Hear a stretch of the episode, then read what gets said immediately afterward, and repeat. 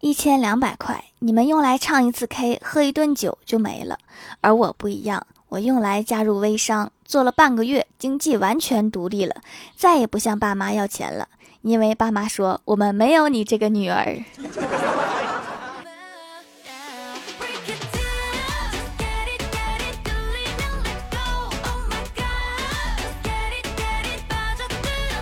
Hello，蜀山的土豆们，这里是全球首档古装穿越仙侠段子秀《欢乐江湖》，我是你们萌到萌到的小薯条。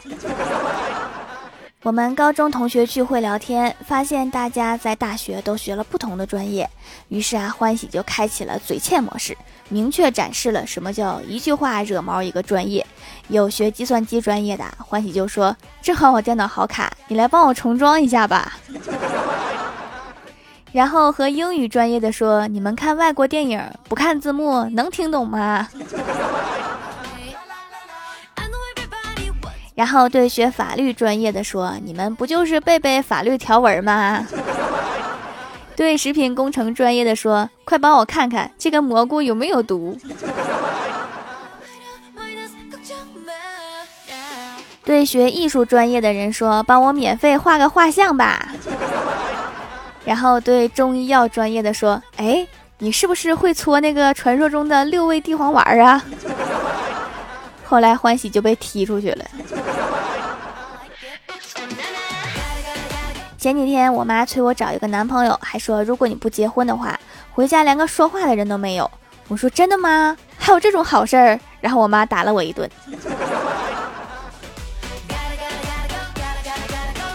刚才李逍遥说想去隔壁公司偷点绿植回来，还让我帮忙。我说你可拉倒吧！你看咱们组绿植都死光了，能养活啥绿色的东西？唯一绿色的，而且是常绿的，就是你的股票。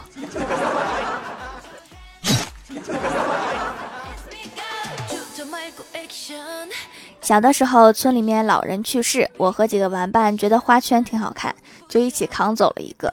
然后商量着一个朋友家近，就先放他家。后来我们被他一阵追杀。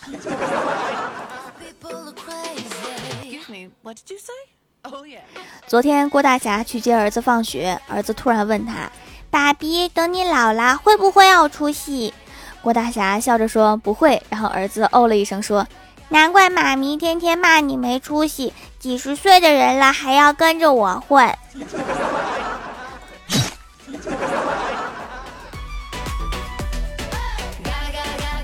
郭大侠正在上班，突然接到老婆的电话，说家里面门被撬了，招贼了。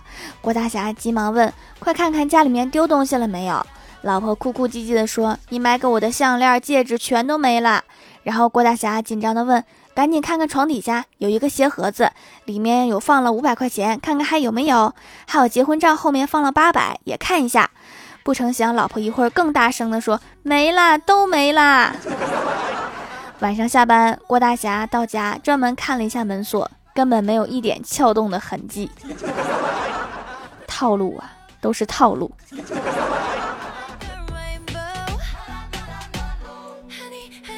就算这些年你一事无成，你也肯定已经是拖延大师、妥协天才、咸鱼精英、夜宵外卖品鉴师、回笼觉艺术家、无所谓终身成就奖再说吧专属代言人、熬夜脱发国服最强王者、减肥失败大中华区形象大使、酒后表演戛纳、柏林、威尼斯三期影帝影后、常年缺钱非遗传传统技艺唯一指定继承人。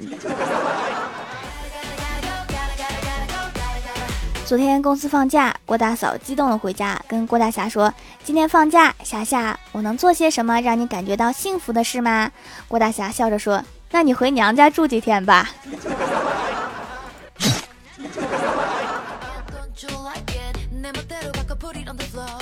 Hello，蜀山的土豆们，这里依然是带给你们好心情的欢乐江湖。点击右下角订阅按钮，收听更多好玩段子。在微博、微信搜索关注 NJ 薯条酱，可以关注我的小日常和逗趣图文推送，也可以在节目下方留言互动，还有机会上节目哦。下面来分享一下上期留言。首先，第一位叫做南九学妹，她说条改名了哟，我以前叫派花木西呀。老规矩上段子，我一直有两个问题：一，为什么不小心咬到自己的舌头会很疼，而故意咬自己的舌？头却不疼。二，为什么你现在在咬自己的舌头？在咬舌头的，在评论区里面扣个一，我看看有多少。下一位叫做带刺的月下蔷薇，他说再发一个吧。早些年生产队都是用打麦机脱粒，突然那一天停电，队长检查线路时，一块大石头压在电缆上面，顺便挪开，恰好此时来电，队长感慨地说：“原来是石头把电线压住了。”沉鱼落雁，闭月羞花，倾国倾城，国色天香，天生丽质，声音好听，还会做皂皂的条条一定要读啊！感谢中国科技的飞速发展，让我们一眼能发现这个队长的脑子可能是有点毛病。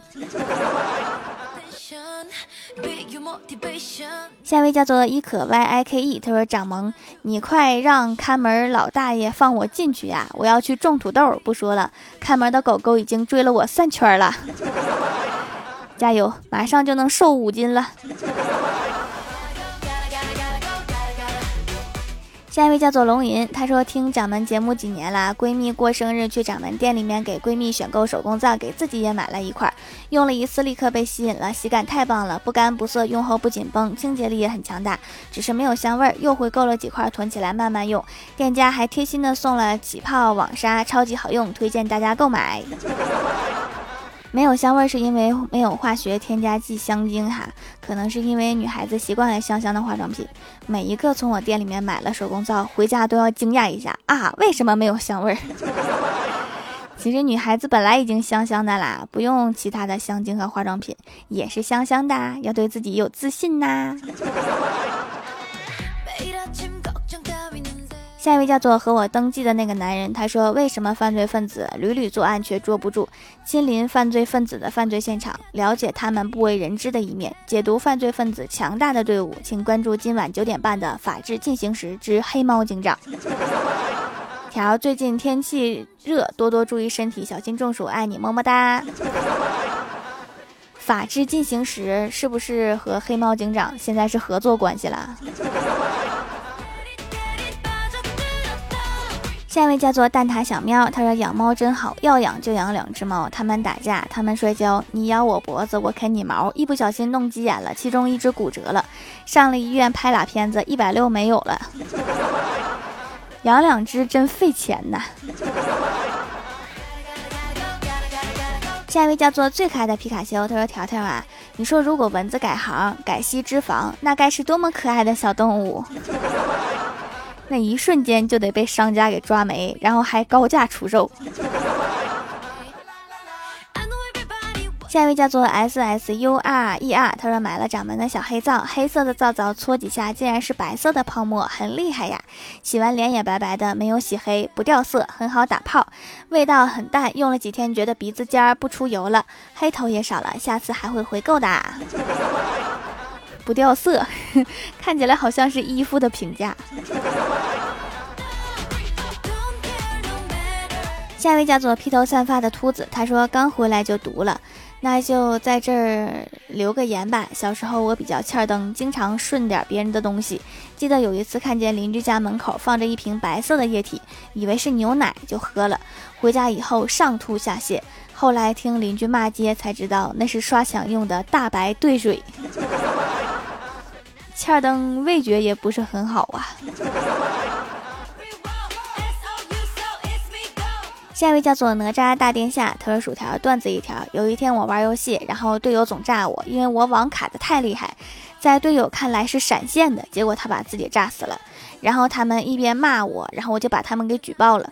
最后官方提示我，他们被封号了，哈哈哈。这个举报是真有用啊。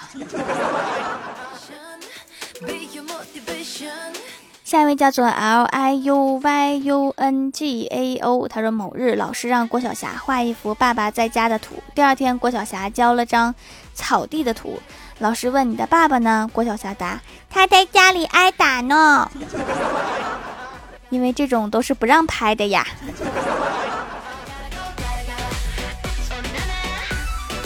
下一位叫做带刺月下蔷薇，他说段子一枚，带三岁的弟弟去打针，小护士逗他说：“小朋友上幼儿园了吗？会不会唱歌呀？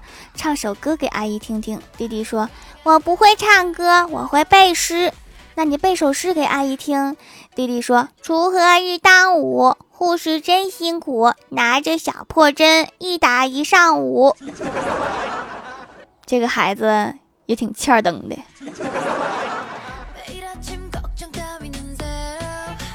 好啦，本期节目就到这里了。喜欢我的朋友可以支持一下我的淘宝小店，淘宝搜索店铺“蜀山小卖店”，数吃薯条的数，或者点击屏幕中间的购物车，也可以跳转到我的店铺。以上就是本期节目全部内容，感谢各位的收听，我们下期节目再见，拜拜。